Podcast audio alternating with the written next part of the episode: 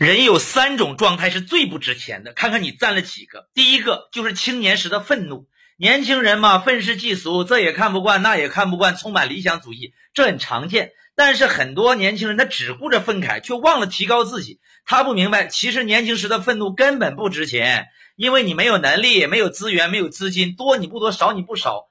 你的愤怒在别人的眼里算啥呀？所以，与其愤怒，不如踏踏实实扎根，把某一件事、把某一领域做到极致。否则呀，没有人能看得见你，那还怎么看得起你呢？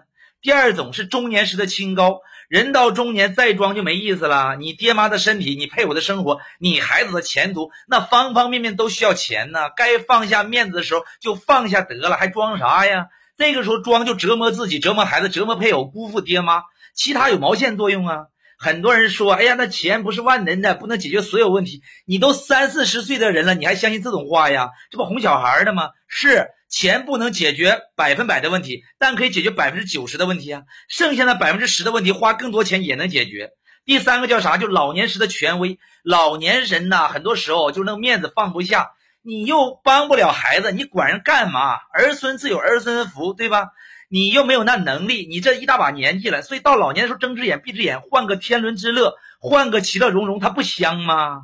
老年时越清醒，越操心，越显摆自己有权威，那就越活得累。最后呢，反而儿女都离开你，对吧？都不想搭理你，你不搞得晚年更凄凉吗？